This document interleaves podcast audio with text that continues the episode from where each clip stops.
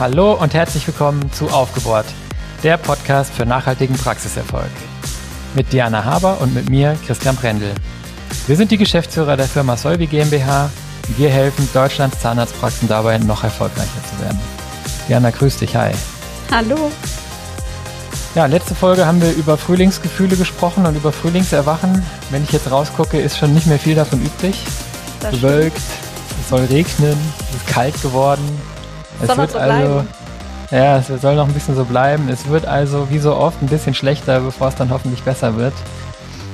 Diana, äh, hast du das auch so wahrgenommen? Ist bei dir alles schlechter geworden in der letzten Woche oder was gibt's zu berichten? Nein, die Stimmungslage ist nach wie vor gut. Davon lassen wir uns nicht unterkriegen. Ich bleib dabei. Der Frühling steht vor der Tür und ja, jetzt ist halt noch mal ein paar Tage etwas äh, schlechter, aber ich glaube, die Stimmung ist trotzdem nach wie vor gut und wir bleiben optimistisch.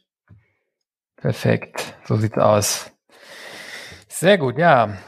Also, wir haben in der letzten Folge darüber gesprochen, dass jetzt vielleicht eine gute Zeit ist für viele Praxen, den Blick nach vorne zu richten, sich für die Zukunft aufzustellen, endgültig dieses letzte Jahr hinter sich zu lassen. Ähm, ich glaube, die meisten Praxen haben das schon gemacht. Ähm, wir haben aber auch gesehen, dass die Praxen eigentlich sehr gut gewirtschaftet haben und glauben, dass jetzt vielleicht auch Mittel da sind tatsächlich, um hier Dinge zu bewegen. Wir sprechen also davon, die Praxen weiter zu optimieren und zu verbessern. Und dazu gehören natürlich immer die Prozesse, Systeme und Strukturen in so einer Praxis. Und die Digitalisierung hat hier natürlich einen besonderen Stellenwert. Wir glauben, dass gerade nach dem letzten Jahr eigentlich in allen Branchen und auch in der Zahnmedizin hier nochmal so ein besonderer Schub reingekommen ist. Man hört immer so landläufig, dass eigentlich äh, ja das, das letzte Jahr irgendwie hat einfach dafür gesorgt, dass das Jahr 2025 auf einmal schon 2020 stattgefunden hat. Ähm, ich denke, das ist natürlich in Zahnarztpraxen, äh, gab es natürlich weniger Remote Work und diese Themen, aber dennoch ähm, haben wir ja gesehen, dass, dass, dass viele digitale Themen jetzt einfach nochmal in den Vordergrund gerückt sind. Und wir möchten deswegen in den kommenden Folgen über ja, Digitalisierung in Zahnarztpraxen sprechen und über die nächste Welle der Digitalisierung, die wir da sehen ähm, welche Auswirkungen das auf Patienten hat, auf Praxisinhaberinnen und Inhaber und auf das Praxisteam. Und heute starten wir mit einer Pilotfolge zu dem Thema. Das heißt, wir wollen aus der Vogelperspektive so einen Anflug wagen, wollen besprechen, warum das Thema relevant bleibt, auch wenn es irgendwie nicht neu ist und man das Gefühl hat, ja, ist es jetzt nicht irgendwann durch. Wir glauben, es wird noch viel relevanter. Und wir wollen betrachten, welche Bereiche man ja, für welche Bereiche der Zahnarztpraxis äh, man hier vielleicht äh, Schritte erwägen sollte, welche Chancen und welche Risiken es zu beachten gibt.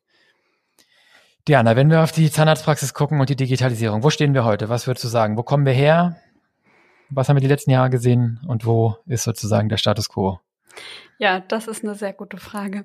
Also ich glaube, im letzten Jahr hat sich tatsächlich ein bisschen was getan, ähm, wie in allen anderen Branchen auch. Du hast gerade gesagt, dass die Zahnarztpraxen ja jetzt nicht im Homeoffice arbeiten konnten. Das ist richtig, aber auch wir merken in der Beratung, dass wir jetzt zum Beispiel vermehrt ähm, Videogespräche führen, ähm, dass die Zahnärzte eben zum Beispiel an Online-Seminaren äh, teilnehmen. Also auch darauf hatte es durchaus einen Einfluss, natürlich auch auf das Praxismanagement.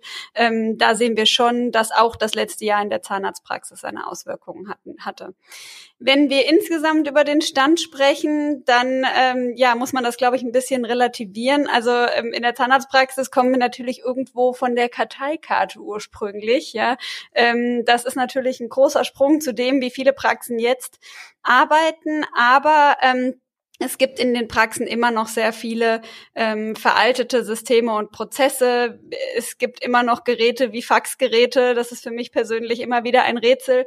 Und ich muss schon auch sagen, ähm, dass man je nach Bereich einfach auch ein unterschiedliches äh, Bild bekommt. Also während eben ja bestimmte Bereiche wie die Behandlung und so schon sehr digital sind, ähm, ist es in unseren Themen, zum Beispiel in den Finanzen, dann doch eher so, dass da noch einiges aufzuholen ist. Ich bin immer wieder überrascht, dass ich in die tollsten Praxen komme, die super erfolgreich sind, äh, tolle Zahlen haben, sehr modern, alles vom Feinsten und dass ich da auch in der Verwaltung trotzdem immer wieder schockiert bin, wie die Prozesse ablaufen, wie viel Mehrfacharbeit, wie viel komplizierte Strukturen, Papierablage und, und, und, und, und. Ähm, sehr viele händische und manuelle Prozesse einfach noch da sind. Und äh, ich glaube, da ist noch viel Arbeit. ja, ja, absolut. Also ich würde auch sagen, ähm, so im Schnitt kann man, glaube ich, schon sagen, dass das deutsche Gesundheitswesen äh, eher einer der Bereiche ist, die, die, die der, ja, in Themen Digitalisierung hinten dran sind oder sicherlich nicht zu den Vorreitern gehören. Die Zahnärzteschaft wahrscheinlich im Gesundheitswesen eher progressiv, aber ich würde dennoch sagen, in Summe definitiv noch viele Potenziale. Ja. Ähm, jetzt ist natürlich so, mh, dass Digitalisierung und Automatisierung, die beiden Begriffe gehen oft Hand in Hand, auch kein Selbstzweck ist. Ähm, man muss sich natürlich immer fragen, warum betreiben wir das alles? Und die Antwort auf die Frage ist, glaube ich, da gehen wir nachher nochmal im Detail drauf ein, dass es einfach viele nicht gehobene Potenziale gibt. Ja. Es gibt also bestimmte Teile der zahnärztlichen Wertschöpfungskette, die sind schon digital. Das ist wahrscheinlich auch der Blick, den, den vielleicht der eine oder andere aus der Praxis hat, dass er sagt, naja, wieso ist er vielleicht hier schon einigermaßen digital? Aber es sind in unseren Augen eben nur bestimmte Wertschöpfungsteile, bestimmte Prozesse, bestimmte Abläufe. Und erfahrungsgemäß ist es eben so, wenn man jetzt so eine Praxis als System betrachtet, dass dann viel von dem Nutzen erst kommt, wenn man eigentlich den kompletten, das komplette System umgestellt hat. Ja? Das heißt, wir sehen hier einfach, ja, ungenutzte Potenziale dadurch, dass eben nur Teile digital sind und Teile eben noch sehr analog laufen. Was meinen wir damit? Es gab sicherlich eine erste Welle der, der Digitalisierung oder der ja, softwaregestützten äh, Praxisverwaltung äh, in den letzten ja, 10, 15 Jahren, kann man wahrscheinlich sagen, ist klar. Mhm. Ihr habt alle in euren Praxen wahrscheinlich, oder ne, ziemlich sicher habt ihr alle ähm, Praxisverwaltungssysteme oder Abrechnungssysteme, wie ich glaube ich heute eher sagen würde. Das heißt, die Verwaltung der Patienten die Befundung über angebundene Röntgengeräte, DVTs und so weiter, die Behandlung, die Dokumentation und die Abrechnung sind eigentlich in den meisten Praxen weitgehend digital, zumindest wenn man digital versteht als in einer Software abgebildet. Genau, das ähm, wollte ich ähm. gerade sagen, hier, hier, sagen. Hier müsste man vielleicht nochmal das Wort digital ähm, abgrenzen, ja. Also zumindest findet es nicht mehr händisch statt. Und genau wie du gesagt hast, in den meisten Praxen. Also es gibt auch immer noch Praxen, die ähm, zwar vielleicht auch Systeme haben, aber immer noch Dinge auf den Karteikarten abbilden. Und äh, da bin ich doch immer wieder überrascht. Gerade letzte Woche wieder ein Gespräch dazu gehabt, ähm, wo eine Praxis dringend Hilfe benötigte und äh, ja, das sehr schwierig war, weil die Abrechnungsexperten, die da vielleicht hätten zeitnah helfen können, eben nicht aus der Region kamen und das nur tun können, wenn alles digital äh, vorliegt und man eben ja sich dann per Remote eben aushelfen kann. Ja, das ist ein sehr schönes Beispiel dafür dass wir natürlich in vielen Praxen hier noch so Medienbrüche haben und, und dadurch natürlich sich auch Prozessbrüche ergeben. Ne? Also ich glaube, der Klassiker genau. ist auch heute noch, das ist natürlich im überwiegenden Teil der Praxen, wenn ein Patient neu in der Praxis ist, erstmal einen schönen Stapel, insbesondere bei Privatpatienten, einen schönen Stapel auf so einem Klemmbrett gibt. Nehmen Sie dann noch einen Moment im Wartezimmer Platz, Herr Brendel, tun Sie mir den Gefallen, füllen Sie bei der Gelegenheit gerade mal diese 38 Seiten Anamnesebogen und die Formulare der Abrechnungsgesellschaft aus. Ähm, das ist für den Patienten soweit erstmal okay, ob ich das auf dem iPad oder auf dem Papier mache, ist mir eigentlich egal. Nur irgendjemand. Wartezeit geht besser rum. Ja, irgendjemand muss es dann aber natürlich von Hand in die Abrechnungssoftware oder in die, in die Behandlungssoftware übertragen. Dabei passieren Fehler, das kostet wieder Zeit. Mir ist es schon oft genug passiert, dass ich dann nicht beim Zahnarzt, da gehe ich natürlich zu meinem Vater, aber bei anderen Ärzten ähm, im Zimmer sitze und der hat im Computer dann die Daten noch nicht, die ich zehn Minuten vorher auf dem Bogen ausgefüllt habe. Ja, oder was Diana sagt, digitale, also Abrechnungsunterstützung von einem anderen Ort dieses Landes schwierig, wenn die Akten nicht digital äh, vorhanden sind. Ja. Was wir jetzt sehen, ist halt die zweite Welle, würden wir sagen. Es ist natürlich nicht trennscharf, aber wo jetzt viele Dinge natürlich digitalisiert werden. Dazu gehören die, die wir eben gesagt haben. Ich glaube, die Patientenakte in analoger Form. Ich glaube, da gibt's jetzt wirklich, hat mich überrascht, äh, immer noch welche, aber immer weniger. Ich höre von unseren befreundeten Softwareherstellern, dass die noch erstaunlich viel ähm, Softwaremodule, äh, Karteikarte ähm, äh, und einfach digitales Patientenbuch verkaufen. Und natürlich jetzt auch in den letzten Jahren ganz verstärkt der Trend Online-Terminvergabe und auch digitale Patientenansprache, das heißt Patientenwerbung über Google-Suchmaschinenwerbung lokal, über Instagram, Anzeigen oder einfach Accounts, über Facebook. Und diese Themen, gestern Abend im Talk äh, auf Clubhouse hat jemand ganz schön gesagt, das ist ja, fühlt sich jetzt alles so furchtbar innovativ und modern an, Online-Terminvergabe, aber wenn man mal ehrlich ist oder mal wirklich bösartig ausdrücken will, das haben wir natürlich irgendwie bei der, selbst bei der Kfz-Zulassungsstelle äh, und bei meinem Friseur kann ich irgendwie schon seit vier Jahren Termine digital buchen. Aber das mhm. ist eben die Welle, die jetzt gerade läuft und das sehen wir in der Zahnarztpraxen am Aufkommen. Ja, was ich sehr stark aktuell finde, ist das digitale Marketing. Also da wird momentan sehr viel ähm, Engagement reingesteckt, zumindest von einzelnen Praxen. Ähm, ich glaube, das ist so ein Ding, entweder man macht es gar nicht oder man macht es ganz. Ähm, einige machen es auch ein bisschen, aber ich bin wirklich beeindruckt. Es gibt Praxen, die äh, spielen diese Medien wirklich hervorragend. Und ich würde sagen, die haben eine Bekanntheit erreicht, äh, ja, die dann auch eben bei den Patienten ankommt. Also da bin ich schon echt beeindruckt. Mhm. Da sollten wir auch nochmal eine Folge zu machen. Das ist, glaube ich, echt, äh, wie du sagst. Ich würde noch einen dritten Punkt hinzufügen auf diesen Möglichkeiten. Entweder man spielt das gar nicht oder man spielt das ganz oder man spielt das halbherzig, aber dann mit der richtigen Erwartungshaltung, weil ich glaube, gar nicht spielen ist fast keine Option. Als Patient erwarte ich heute, dass ich auf eine gepflegte Praxis-Website komme, dass ich die Praxis bei Social Media auffinde und sie mir einen attraktiven, sympathischen Eindruck macht. Ich werde darüber aber eigentlich nur die dann finden, die sowieso nach mir gesucht haben oder bei mir in der Umgebung ähm, unterwegs sind. Und dann gibt's natürlich die Praxen, die da komplett auf einem anderen Level agieren und die Tausende und Zehntausende von Instagram und YouTube-Followern haben.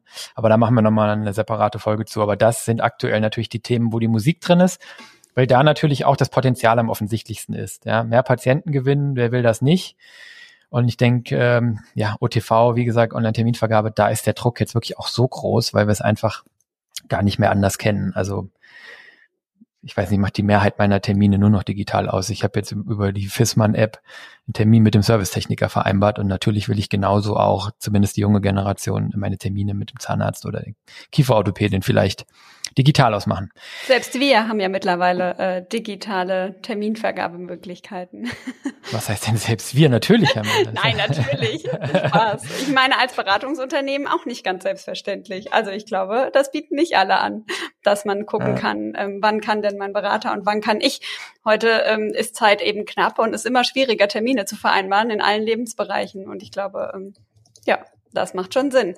Aber es gibt eben auch Bereiche, wo es noch ein bisschen hapert. Und spannenderweise, Christian, ähm, habe ich gerade noch mal gedacht, das sind doch genau die Bereiche, die auch gestern im Clubhaus überhaupt nicht beleuchtet wurden, ähm, nämlich weil sie häufig vergessen werden, weil sie nicht so offensichtlich sind, aber doch bringen sie einfach auch ein großes Potenzial mit sich und man ähm, sollte da unbedingt mal hinsehen. Ähm, da geht's vielleicht jetzt nicht so um Umsatz und Potenzial im Sinne von ähm, neue Patienten, aber es geht darum, Kosten und Zeit zu sparen. Und ähm, ich glaube, da sollten die Praxen auch unbedingt ähm, rangehen jetzt in der nächsten Digitalisierungswelle. Genau, also das, also wenn wir von ja. wenn wir von vorne denken, dann haben wir jetzt im Prinzip gesagt, Marketing, Terminvergabe wird gerade ganz stark digitalisiert. Dann kommt das ganze Thema, was in der Praxis tagtäglich abläuft, das schon seit vielen Jahren in den allermeisten Praxen zumindest in Software abgebildet wird. Und was Diana jetzt anspricht, sind eigentlich die Prozesse, die dahinter kommen. Also Patient ist aus der Tür, Rechnung ist gestellt, aber da kommt ja noch ganz viel hinten dran. Bereiche, in denen unseres Erachtens noch sehr, sehr viel Potenzial sind, sind unter anderem das ganze Thema Team. Ähm, hier geht es um Qualitätsmanagement, um Kommunikation mit dem Team, um Verschriftlichung von Vorgaben, von Prozessen, Vereinheitlichung, um die Verwaltung vielleicht um die Einsatzplanung, um die Urlaubsplanung, Überstunden, Löhne. All das sind eigentlich Prozesse in so einer Praxis, die ganz essentiell sind. Das sind natürlich periphere Prozesse, die haben jetzt nichts mit der Kernleistungserbringung der Praxis zu tun, sind aber einfach in der Wertschöpfungskette der Praxis relevant, sehr relevant. Das Team, äh, wissen wir alle, ist wahrscheinlich der relevanteste Bereich. Und hier habe ich natürlich ein Riesenpotenzial, ähm, kommen wir nachher nochmal drauf, das einfach viel, viel besser zu machen und automatischer, digitaler und effizienter abzubilden. Absolut. Das haben wir auch im letzten Jahr ganz stark gesehen. Also ich glaube, das war ein Thema, ähm, wo wir schon im letzten Jahr sehen konnten, dass Praxen, die in, im Bereich der Personalverwaltung, im Personalmanagement eben schon digital sind, dass die sich wesentlich einfacher getan haben, auch auf diese Herausforderungen im letzten Jahr zu reagieren. Sei es eben mit dem Team zu kommunizieren, auch mit dem Team, was vielleicht teilweise zu Hause sitzt in Kurzarbeit ähm, und eben auch vielleicht die Schicht- und Einsatzplanung mal eben kurzfristig zu ändern und allen auf der, ja, innerhalb von wenigen Klicks und Sekunden zukommen zu lassen. Also ich glaube, ähm, da ähm, hat man gerade im letzten Jahr gesehen, wie wichtig das ist und ähm, es haben auch viele sich ja dann dazu entschieden, doch auch hier in die Digitalisierung zu gehen. Das ist sicherlich einer der Bereiche, was, was du, was du anschneidest, auch in denen das Thema Homeoffice auch in der Zahnarztpraxis möglich sein kann. Ja, es ist ja momentan wirklich so, dass viele von unseren Freunden und Kollegen, die eben nicht Zahnärzte sind, komplett im Homeoffice arbeiten seit einem Jahr und die werden auch nach dieser Pandemie nicht so komplett zurückkehren. Und diese Begehrlichkeit, die das weckt, die wecken, werden natürlich auch bei Praxismitarbeiterinnen und äh, Praxismitarbeitern geweckt. Und es hat auch viele Vorteile. Und wir haben eben viele Teams gesehen, die vom Praxismanager, der Praxismanagerin oder wer auch immer Personal macht, teilweise auch einfach von daheim aus gesteuert wurden. Und so konnte man das Thema Kinderbetreuung abdecken und trotzdem zum Beispiel das Team steuern, kommunizieren und Pläne schreiben. Genau. In die gleiche Kerbe schlägt eigentlich das Thema Finanzen. Ne? Richtig. Praxis Finanzen, ähm, sicherlich auch ein Aspekt, der heute gerne noch im Pendelordner mit viel Papier zum Steuerberater und zurück. Das ist natürlich ein Bereich, hm, wo man dieses ganze Buchhaltungszahlungsverkehr Belegwesen digitalisieren kann. Ähm, der große Vorteil hier ist einfach, dass ich weniger Abstimmungsaufwand habe, die ganze Chose schneller geht und ich weniger Papier transportieren und aufbewahren muss. Hier haben uns auch Steuerberater äh, gemeldet und das haben wir auch selber gesehen, dass Praxen, die diesen Bereich im Griff haben, zum Beispiel letztes Jahr auch relativ wenig Mühe hatten, dann Kurzarbeitergeld zu beantragen oder Staatshilfen zu beantragen, während es ja schon noch so die Fälle gibt, die einmal im Quartal oder einmal im Halbjahr alles in den großen Karton werfen. Und da waren natürlich dann dem Steuerberater, der Steuerberaterin auch die Hände gebunden, hier überhaupt etwas für den Mandanten zu tun, wenn, äh, keine Ahnung, im März noch nicht mal irgendwie Daten und Belege aus dem Oktober des Vorjahres vorhanden waren. Ja, aber immer dann sieht man auch, dass eben die Prozesse und Strukturen nicht stimmen. Und überall da, wo man einen äh, sauber definierten digitalen Prozess eingeführt hat, da hat man auch alle Informationen zeitnah vorliegen und hat dieses Thema einfach überhaupt nicht. Ja. Und ähm, es nimmt natürlich auch ein bisschen das, den, den, den ganzen Druck im Management. Ich glaube, das Schlimmste ist, ähm, wenn man ja diese Überforderung im Praxismanagement bei den Verwaltungsmitarbeitern sieht ähm, und gleichzeitig nicht zufrieden ist mit dem Ergebnis, was hinten rauskommt. Also man bekommt eben nicht zeitnah seine Auswertung, man hat keinen Überblick mehr. Und äh, da kann auch das Team nicht unbedingt was für. Wir sehen einfach, die Praxen werden immer komplizierter, immer komplexer.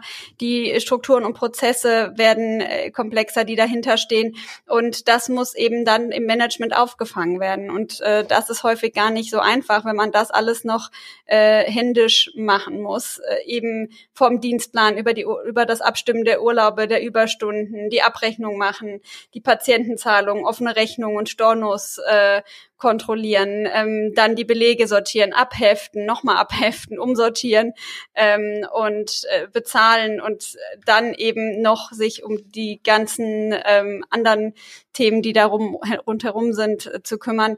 Das kann schnell überfordernd wirken und, und da äh, glaube ich, dass äh, viele Praxen ähm, ein großes Problem verspüren, insbesondere die, die auf Expansions- und Wachstumskurs sind. Ähm, ja, die Korrekt. haben hier ähm, ein Problem und wir sprechen da auch ganz gern von den Wachstumsschmerzen. Und gerade da führt kein Weg dran vorbei. Da muss man einfach äh, ja, digitalisieren und die Prozesse einmal sauber aufstellen. Ja, das ist meistens so ein nach, nachgelagerter Gedanke leider oder einer, den man sehr spät hat, aber das ist halt schmerzhaft. Da sehen wir ja regelmäßig äh, Praxismanager, Praxismanagerinnen aus der Kurve fliegen, weil vorne durch neue digitale Medien äh, immer mehr Patienten reinkommen, die Praxis immer effizienter funktioniert und behandelt und immer schneller ist, ja. Ähm, aber dann hinten im Prinzip eine arme Seele sitzt, die das Ganze nicht mehr oder mehrere, die das Ganze gar nicht mehr gestemmt bekommen. Ja, die also nicht mehr das hinkriegen, das größere, das größer gewordene Team zu managen, einzuteilen, die das nicht mehr hinkriegen, zeitnah Patientenrechnungen zu stellen und denen nachzugehen, die das nicht mehr hinkriegen, zeitnah die Zahlung, den Zahlungsverkehr in Qualität zu lösen, die es nicht mehr hinkriegen, ähm, ja, da eben äh, zeitnah in Qualität die ganzen Dinge nachzuhalten. Und das führt dann halt zu einer schlechten Patientenzufriedenheit, zu einer schlechten Teamzufriedenheit, insbesondere bei den betroffenen Mitarbeitern. Das sind oft, in unserer Erfahrung, glaube ich, Diana, die, die allerunglücklichsten in der ganzen Praxis, die so hinten am Schwanz hängen und, äh, äh, ja. und ja, sozusagen keinen Einfluss darauf haben, was vorne passiert und nur noch als Beifahrer versuchen, die Masse zu bewältigen. Absolut. Ja, da ist sehr viel Unzufriedenheit. Und das Allerschlimmste ist ja, dass ähm, aufgrund dieser Überforderung die Digitalisierung ja auch immer schwieriger wird. Ja, weil jetzt ist man schon extrem am Anschlag und dann kommt der Chef und hat eine ganz tolle Idee. Wir digitalisieren jetzt. Ja, und digitalisieren, wir kommen ja gleich nochmal drauf, ähm, tut man ja auch nicht von heute auf morgen, sondern das braucht auch nochmal viel Anstrengung. Ja, es lohnt sich natürlich, diesen Weg zu gehen. Ähm, aber gerade am Anfang ähm, erfordert es doch dann auch nochmal viel Einsatz. Ja. Woran sehen wir vielleicht, also wir können das auch immer objektivieren, dass, dass es hier an vielen Stellen eben noch hapert und dass sich dieser Einsatz lohnt. Also ich habe mal so zwei Kennzahlen mitgebracht, äh, was ich immer wieder wahnsinnig finde, das kennt ihr wahrscheinlich alle, die hier zuhören. Die Inhaberinnen und Inhaber von Zahnarztpraxen verbringen 15 bis 20 Prozent ihrer Arbeitszeit nicht mit Behandlung, sondern mit sonstigen administrativen Dingen. Ich würde behaupten, dass in dieser Erfassung hier noch nicht mal drin ist, strategische Dinge oder was man so am Wochenende nochmal signiert und mit nach Hause nimmt, sondern hier sind wahrscheinlich in diesen Statistiken, das ist jetzt hier aus dem ZEP, äh, aus dem Zahnärzte-Praxispanel von der KZBV, hier ist höchstwahrscheinlich primär die Zeit drin, die man tatsächlich in der Praxis ist, aber eben nicht am Stuhl. Und das sind die kleinen, lästigen, administrativen Dinge. Das kennt ihr alle. Chef, dieses und jenes geht nicht. Chef hier und da. Chef, ich kann morgen nicht kommen, was tun. 15 bis 20 Prozent verschenkte Arbeitszeit beim Inhaber. Und eine andere Kennzahl, die ich immer spannend finde, ist, ähm, Diana, kannst mich da noch gerne mal korrigieren, aber wenn wir die Verwaltungspersonalkosten anschauen, also wie viel Kosten äh, erzeugen die Personalmitarbeiterinnen und Mitarbeiter in einer Praxis und das ins Verhältnis setzen zu den zur Praxisleistung, also letztendlich die, die Erlöse abzüglich Fremdlabor, dann liegen die Praxen hier bei 10, 12 und manchmal auch mehr Prozent. Das heißt, 10 bis 12 Prozent des Umsatzes geht nur für Verwaltung und Administration, Personal wieder drauf. Da reden wir noch nicht von Gerätekosten, Hardwarekosten und externen Kosten, die natürlich auch noch in die Verwaltung reinschlagen. Das ist übrigens auch eine Kennzahl, die wir jetzt in Solvi Control kürzlich ergänzt haben, gerade gestern mit einem neuen Update und die wir super spannend finden, weil man hier einfach auf einer, in einer verkürzten Kennzahl sehr gut sehen kann, wie effizient Praxen in der Verwaltung eben arbeiten. Ja, und das Interessante an der Kennzahl ist ja, dass diese eben, je größer die Praxis ist, umso höher ist die. Ja, also ähm, wir sehen also nicht, dass es in großen Praxen hier dazu kommt, dass man sich die Verwaltung äh, teilt, vielleicht am Anfang, wenn man sich eben mit zwei, drei Partnern zusammenschließt, aber wir sehen, dass in ganz, ganz großen Einheiten ähm, die Verwaltungskosten eben explodieren. Ja. Und klar macht man auch mehr Inhouse, das muss man dann relativieren. Also man muss bei dieser Kennzahl auch berücksichtigen, wird zum Beispiel die Buchhaltung in der Praxis gemacht, ja oder nein? Ähm, arbeite ich ähm, mit einem Rechenzentrum zusammen, ja oder nein? Also wie viel mache ich Inhouse und wie viel gebe ich raus? Davon hängt die natürlich auch maßgeblich ab. Aber wir sehen schon, dass die in den letzten Jahren und mit dem Wachstum der Praxen einfach immer höher wird. Du hattest, glaube ich, noch einen Punkt zu äh, geflossenen Leistungen und Erbrachten. Ja, genau. Ähm, also ich, wenn wir ähm, darüber sprechen, wo wir sehen, dass es ähm, eben hier oder dass hier eben ähm, ja noch äh, Herausforderungen liegen oder dass man hier eben noch etwas verschenkt, weil man eben noch nicht digitalisiert hat, gewisse Prozesse, ähm, dann glaube ich, dass auch ein Indikator sein kann, ähm, dass wir ja mal ausgewertet haben, dass eben nicht alle erbrachten Leistungen auch zum Zahlungsfluss in der Praxis führen. Und wir haben ja dann nochmal gemessen, woran liegt das und konnten feststellen, dass eben äh, ja ein, ein gewisser Anteil, ich glaube, es waren fünf bis äh, sieben Prozent nicht dokumentiert beziehungsweise dann auch nicht abgerechnet wird und dass es dann eben noch ein, ein erhebliches Problem in dem ganzen Thema äh, offene Postenverwaltung und Mahnwesen gibt und das liegt eben zum Großteil auch daran, dass hier noch viel händisch und manuell gearbeitet wird und ähm, ja, da äh, glaube ich, dass man durch die Digitalisierung und durch intelligente Systeme auch dafür sorgen kann, dass hier nicht so viel liegen bleibt. Prima. Ja, also ihr seht, hier gibt es eine ganze Menge noch zu tun. Wir finden, diese Zahlen müssen alle runter. Ja.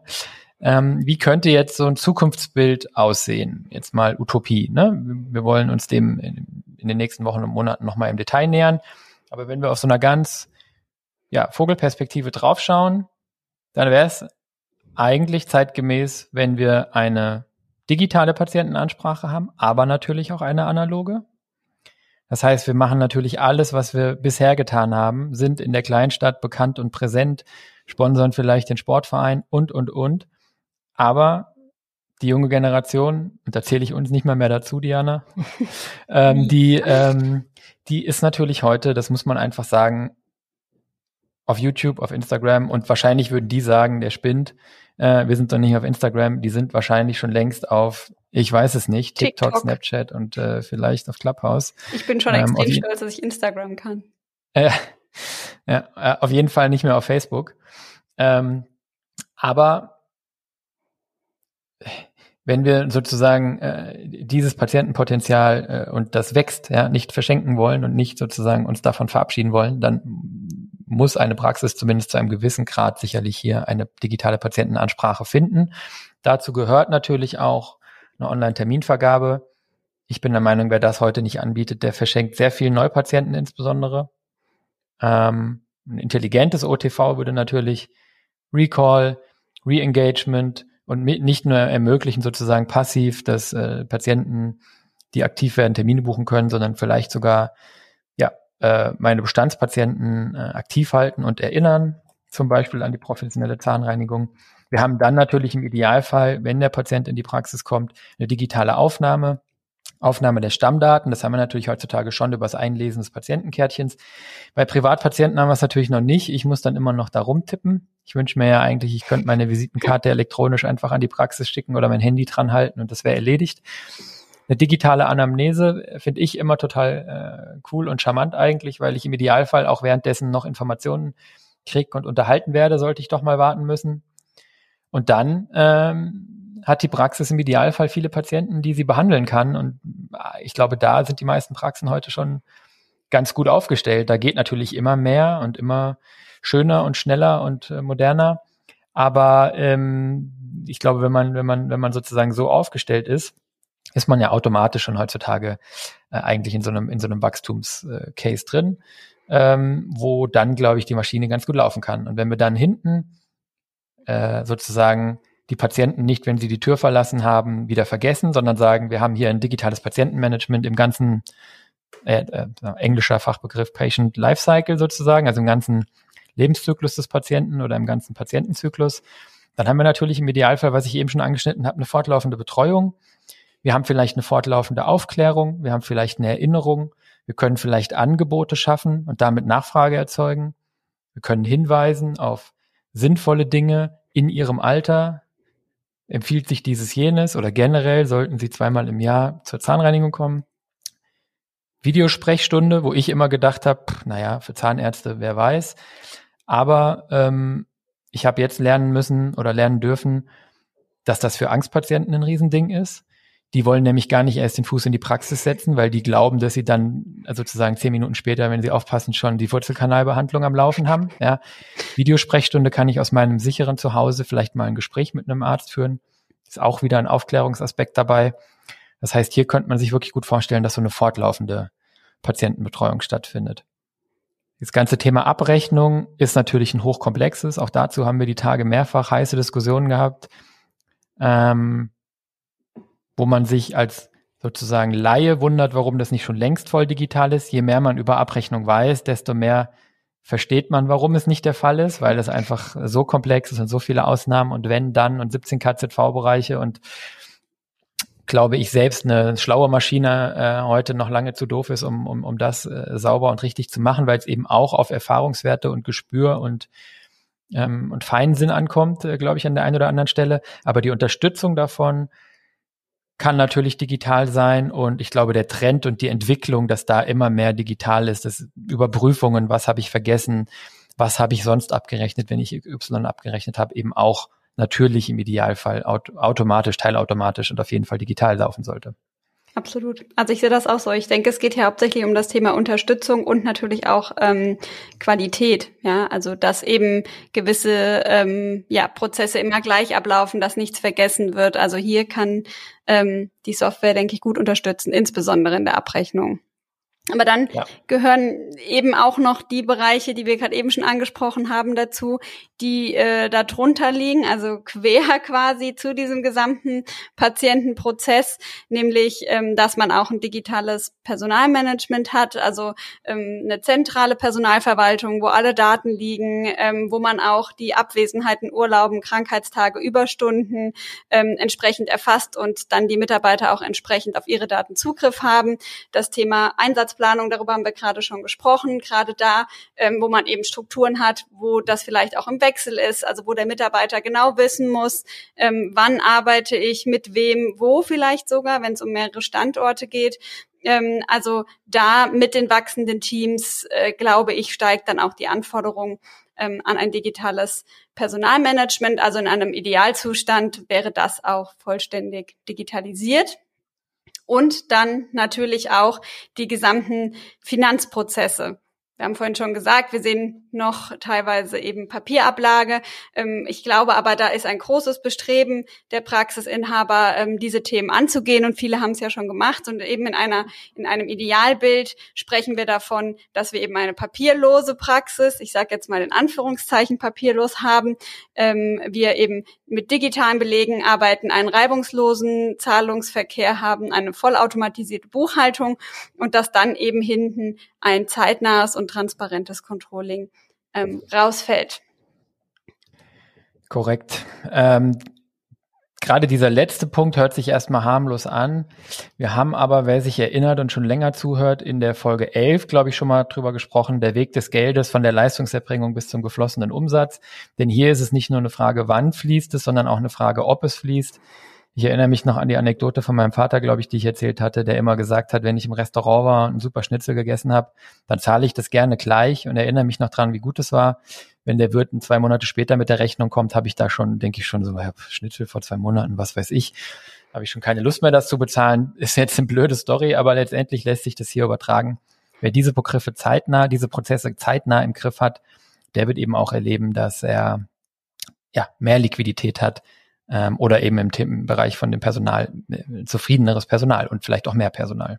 Und zufriedenere Patienten. Und zufriedenere Patienten im Idealfall, genau. Ja, also was kann uns dieses Zukunftsbild, das wir jetzt nur ganz grob angerissen haben und das wir noch viel tiefer bauen wollen in den nächsten Wochen, was kann uns das bringen? Wir haben darüber gesprochen, wie viel Zeit die Inhaber nicht mit Behandlung verbringen. Wenn man sich vorstellt, dass man die Hälfte davon vielleicht zurückgewinnen könnte, wenn wir ganz wagemutig sind, dann könnten das zehn Prozent mehr Behandlungszeit sein und zehn Prozent mehr Umsatz bei annähernd gleichen Kosten. Mhm. Wenn wir uns vorstellen, dass wir von den zehn bis zwölf Prozent Verwaltungspersonalkosten mal nur durch effizientere Prozesse vielleicht auch die Hälfte eliminieren könnten. Wie gesagt, ist ein Zukunftsbild, ist vielleicht weit weg, aber dann hätten wir fünf Prozent weniger Kosten und damit auch auf einen Schlag natürlich mehr Rentabilität. In Summe könnten solche Dinge fünf, zehn oder vielleicht auch 15 Prozent mehr ja, Ertrag oder ja, Überschuss ausmachen. Und wenn wir davon reden, dass Praxen aktuell irgendwo bei 35, vielleicht 40 liegen und vielleicht auch nur bei 30, dann sieht man schon, dass wir hier also ja signifikante Potenziale haben, um einfach wirklich den Praxisgewinn deutlich zu steigern. Ähm, und da haben wir noch nicht mal davon gesprochen, äh, was mit den Patientenpotenzialen und den Abrechnungspotenzialen noch ist. Ja, also das sehen wir auch in den Praxen. Ne? Also das gibt schon Praxen, die da eben sehr effizient aufgestellt sind und schon viel ähm, in diese Prozesse gesteckt haben. Und da sieht man schon, ähm, dass das am Ende auch dazu führt, dass sie wirtschaftlicher sind. Ja, genau. Und das sind jetzt sozusagen die monetären Dinge. Und was wir halt zusätzlich ähm, erreichen können, ist natürlich, Diana hat es eben schon gesagt, eine höhere Patientenzufriedenheit. Mehr Patienten, glücklichere Patienten. Ähm, ich bin als Patient immer total happy, wenn ich meine Rechnung möglichst zeitnah krieg, bezahlen kann, direkt bei der Krankenkasse einreichen kann. Wenn ich die Patientenprozesse im Griff habe und digital halte äh, oder digital unterstütze für die Patienten, die das haben wollen, dann habe ich auch die Patienten von morgen glücklich gehalten. Wir haben das Potenzial, eine höhere Mitarbeiterzufriedenheit zu haben, weil, glaube ich, auch das Team gerne Klarheit hat, klare Prozesse, klare Strukturen. Wir merken immer, wenn wir Pepito in der Praxis eingeführt haben, wie diese gegenseitige Transparenz total hilft. Ähm, wo früher vielleicht eine Excel-Liste geführt wurde, gibt es jetzt einfach die Möglichkeit für das Praxismanagement und für die Mitarbeiter jederzeit auf die gleichen Daten zu schauen. Also auf die Urlaubskonten, auf die Überstunden.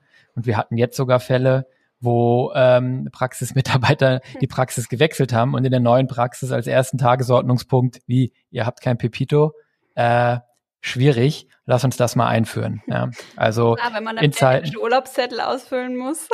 Ja, so. genau, wieder händische Urlaubszettel ausfüllen und ich weiß nicht, wo mein Urlaubskonto steht, geht gar nicht. Ja. Also Mitarbeiterzufriedenheit in der heutigen Zeit, glaube ich, auch ein absolutes Potenzial. Und ich komme natürlich auch mit weniger Personal aus, ja, was natürlich auch hochattraktiv ist in den, in den aktuellen, ja, im, im Fachkräftemangel. Ne?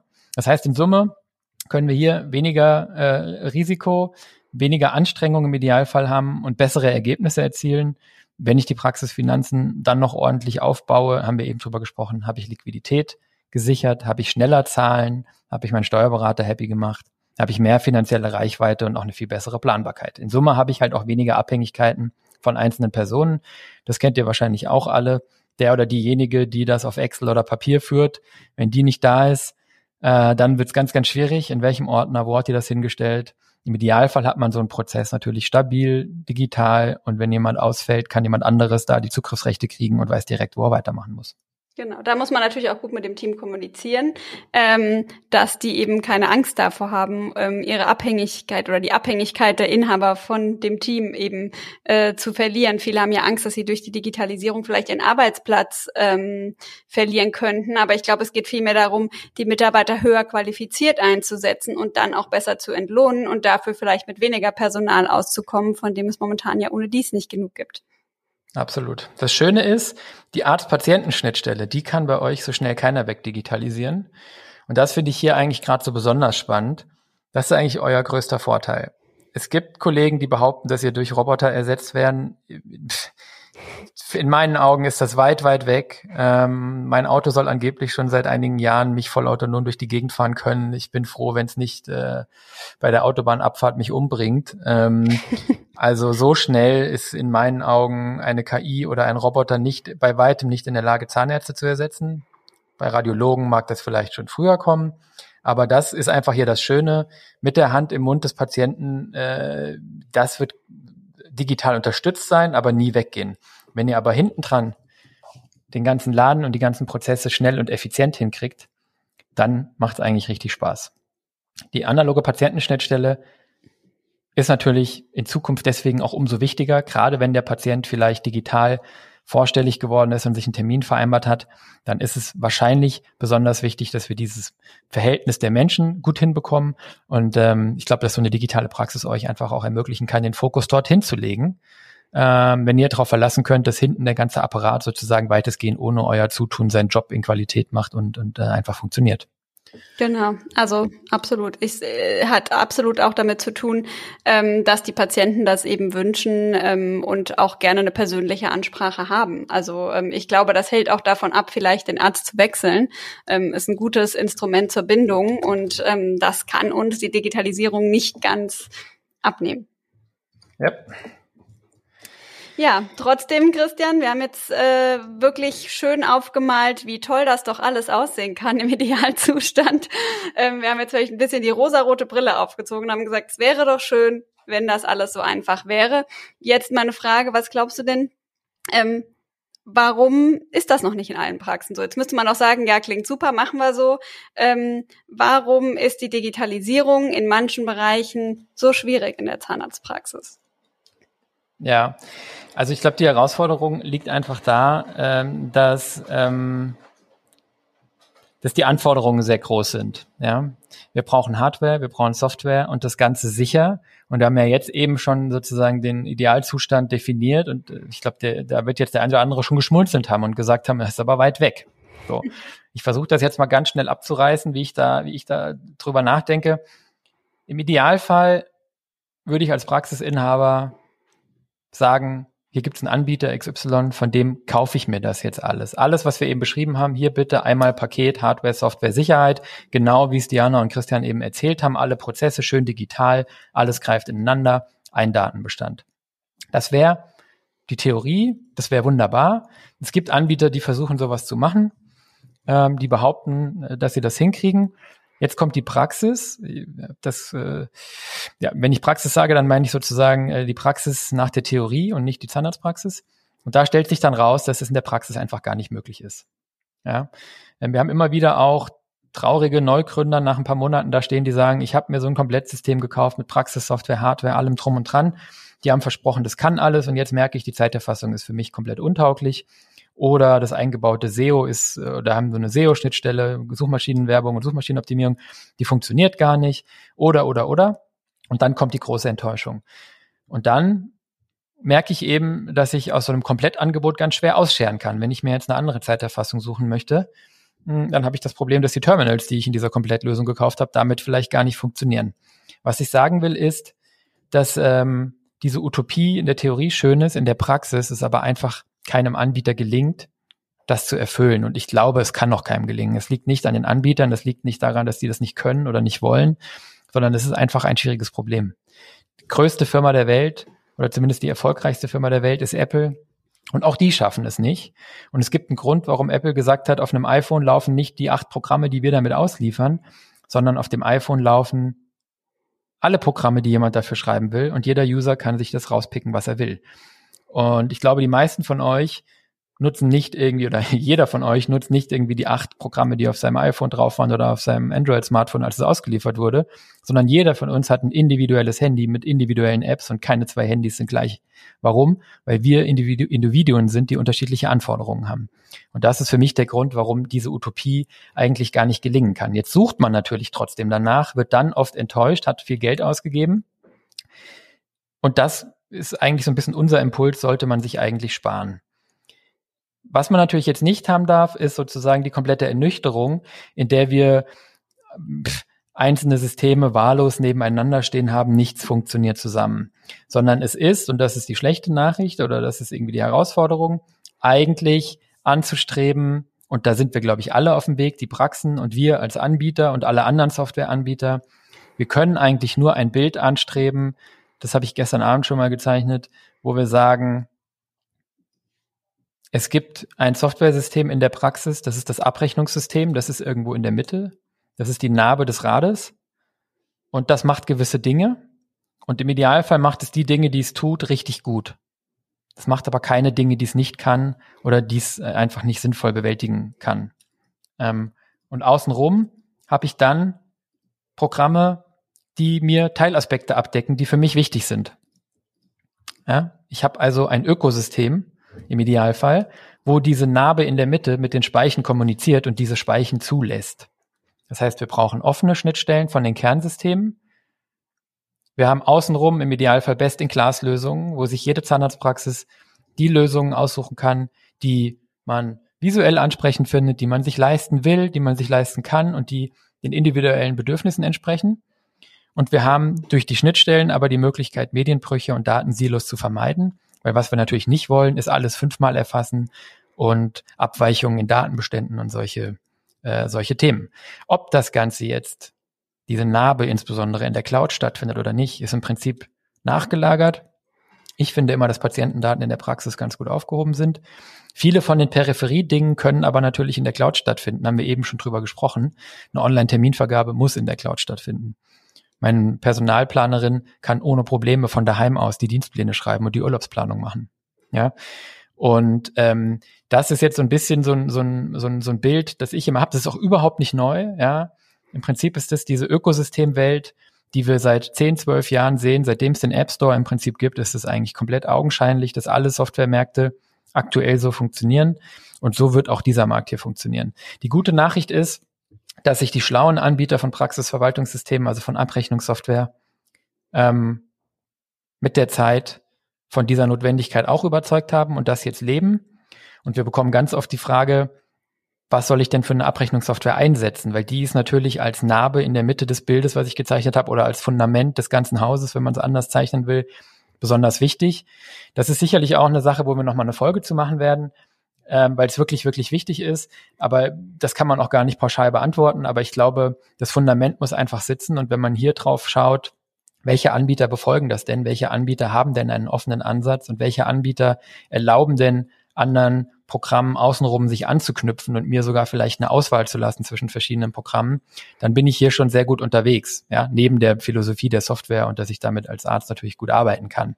Ja, und wer dann noch auf einen Anbieter setzt, der Marktanteile gewinnt, eine gewisse Größe hat und innovativ ist, das heißt, den es auch in 10 oder 15 Jahren noch gibt, der ist, glaube ich, schon ganz gut aufgestellt. Das wäre jetzt mal so äh, sozusagen meine Zusammenfassung, warum das so schwer ist und warum diese, dieses fantastische Bild, wie es sein könnte, nie erreicht wird. Aber wir dürfen uns eben nicht cremen, wir müssen darauf hinarbeiten, ähm, aber darauf hinarbeiten in diesem Plattform-Ökosystem-Gedanken mit einer Lösung in der Mitte und den besten Lösungen für meine Praxis außenrum. Genau. Ich glaube, ich muss mir eben für meine Praxis einfach die beste Lösung suchen, ja. Sowohl eben für das System in der Mitte als auch schon mir Gedanken machen, welche Systeme brauche ich drumherum ähm, und mich dann einfach damit auseinandersetzen, ähm, was funktioniert miteinander, ähm, wo, ja, wo fließen die Daten, ähm, wo ähm, habe ich das, was ich brauche, um eben hier all meine äh, Prozesse ähm, abbilden zu können. Ja, ist sehr praxisindividuell ähm, und hängt sicherlich natürlich auch ähm, von der Größe der Praxis ab. Wichtig ist einfach, dass man sich einmal mit den Prozessen der eigenen Praxis auseinandersetzt und genau überlegt, welche Prozesse möchte ich digital abbilden und ähm, ja, dann dafür sorgt, dass das äh, möglichst eben äh, funktioniert mit den verschiedenen Systemen, die man eben anwendet. Und da wird es eben langfristig notwendig sein, ähm, ja, dass die Systeme auch miteinander ähm, noch mehr kommunizieren und offener sind, dass ich eben nicht äh, diese sogenannten Datensilos habe und äh, ganz viele kleine Insellösungen, weil ich glaube, das ist schon auch das, was in den Praxen ähm, teilweise zur Überforderung führt. Und ähm, nicht selten hört man eben auch dann diesen Satz, äh, oh, jetzt brauche ich auch noch das. Also das Gefühl, dass man unheimlich viele verschiedene Systeme braucht, ähm, das führt dann schon auch glaube ich, hier und da zur Überforderung. Das kennt man ja auch privat. Ne? Mittlerweile hat man, äh, was weiß ich, die App zum Kochen und äh, abends äh, Netflix und äh, lauter Abos, die am Laufen sind. Und äh, da ist natürlich die Vernetzung nicht so wichtig, aber ähm, da sieht man schon, dass man mittlerweile einfach mit unheimlich vielen Systemen arbeitet.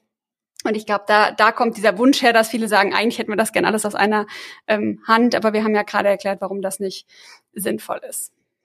Genau, wichtig ist bei den Prozessen halt noch, da kommen wir zum Abschluss nochmal im Fazit drauf, dass es natürlich nie damit getan ist, eine neue Software einzuführen, sondern immer auch Prozessänderungen ähm, notwendig sind. Und ich glaube, eins der Probleme, dass man noch so in dem Kernbereich der Behandlung und Dokumentation hat, ist wahrscheinlich auch, das wird vielleicht in einer dritten Welle nochmal angegangen werden, hoffentlich, dass damals viele der Papierprozesse einfach, äh, gestern Abend jemand im Clubhouse auch gesagt, einfach so hochkant gedreht und dann in Software an den Bildschirm geklebt wurden. Ähm, aber äh, jetzt Achtung, ähm, Kraftausdruck, aber ich äh, finde das Zitat immer so gut. Ich weiß nicht mehr, wer das mal gesagt hat, aber ich habe das auf einem Talk mal gehört. Wenn ich einen Scheißprozess digitalisiere, habe ich einen scheiß digitalen Prozess. Und ähm, das ist einfach hier auch das Problem. Wir müssen diese Prozesse mit angehen und das ist natürlich auch nochmal ein Kraftaufwand. Ja. Ja, das merken wir übrigens auch bei der Digitalisierung der Buchhaltung. Ja, also da, wo eben vorher schon nicht alles gestimmt hat, da ist es auch gar nicht so einfach, den Prozess ähm, zu digitalisieren. Ja, ja und Prozesse das macht sich nicht von alleine. Ich muss es eben auch tun. Ne? Genau, und tun und Prozesse äh, durchführen tun immer Menschen. Das ist sicherlich eine der größeren Herausforderungen, wenn wir über die Strukturen reden, die wir dort schaffen müssen, dass Teams gerade in Zahnarztpraxen oft begrenzt veränderungsbereit sind. Ja, das liegt in der Natur des Menschen, dass wir Änderungen, Veränderungen in aller Regel schlecht finden. Es gibt da Ausnahmen, aber der Mensch ist erstmal so gepolt, warum was anderes. Der Grund dafür ist natürlich, dass wir den Status quo so gut finden, weil wir immer Aufwand minimieren wollen. Jeder Mensch nimmt immer den Weg des geringsten Widerstandes und Veränderung ist nicht der Weg des geringsten Widerstandes. Das heißt, wir müssen hier das Team immer unbedingt mitnehmen.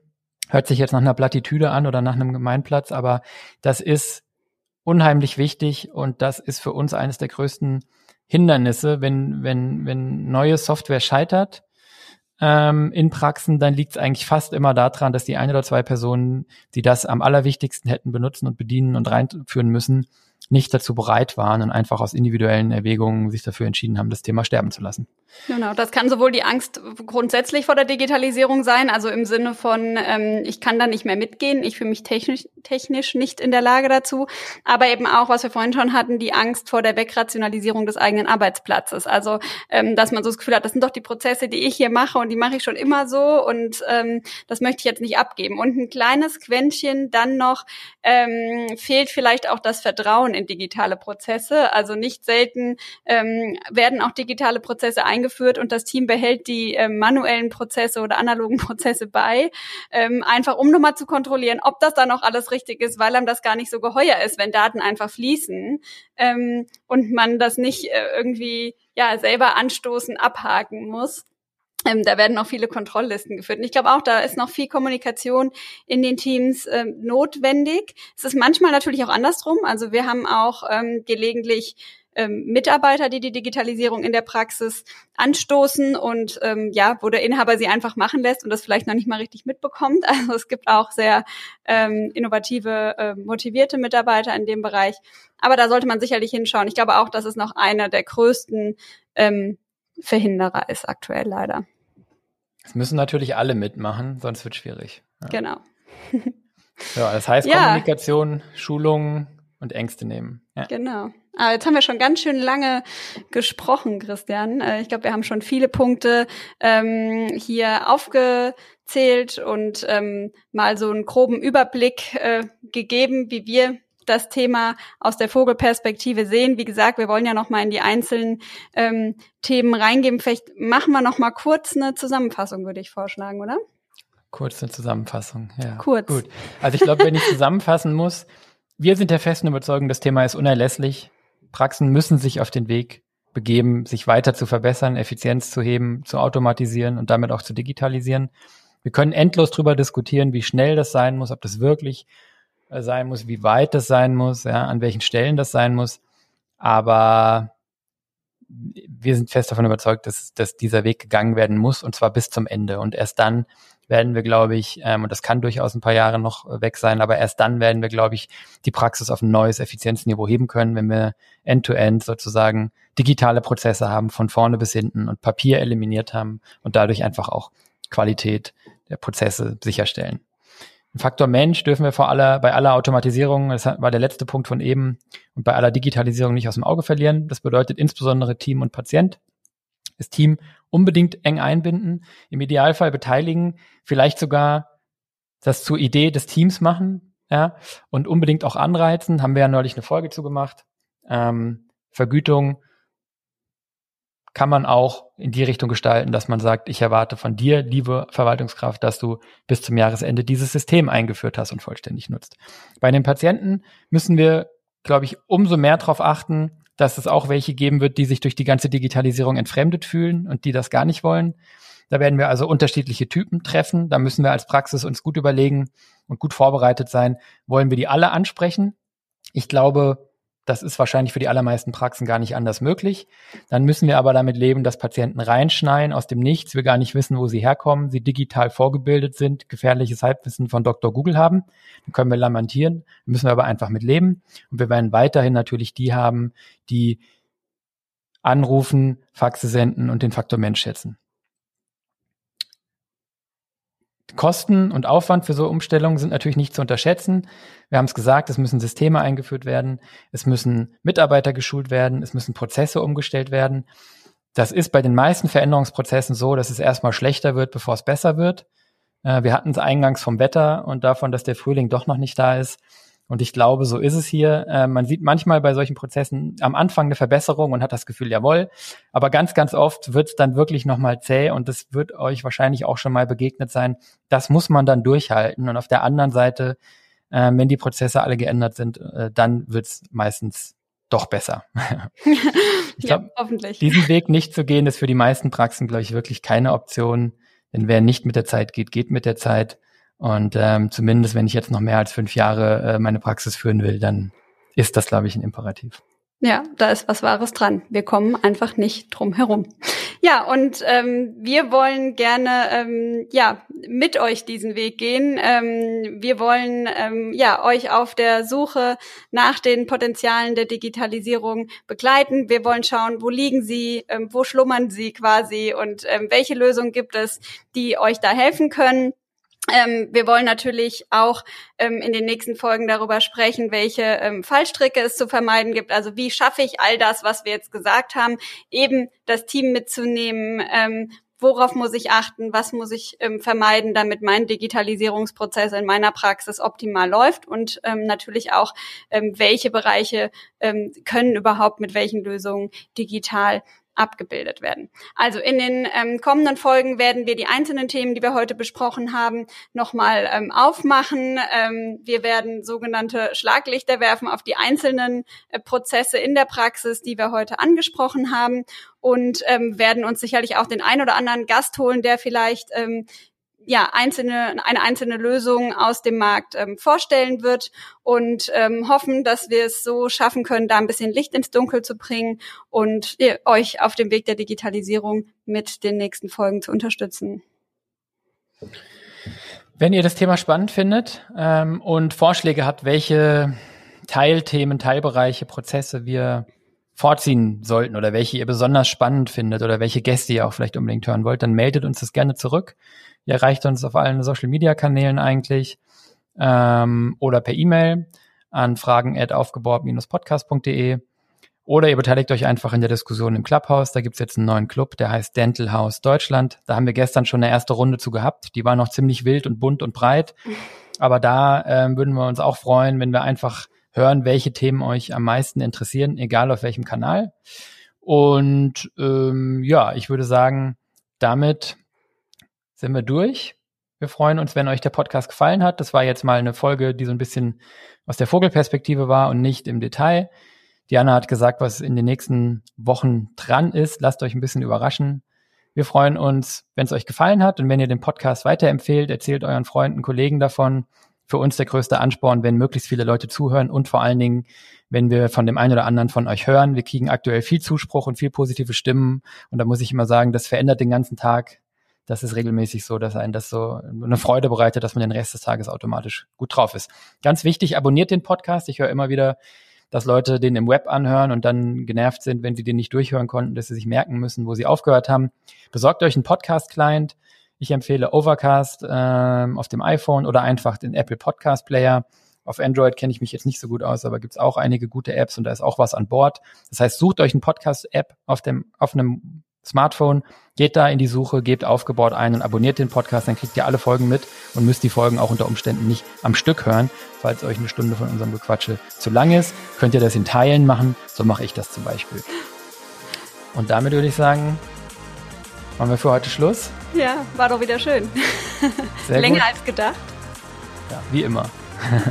und wir hören uns nächste Woche. Macht's gut. Und Ciao. Bis dann.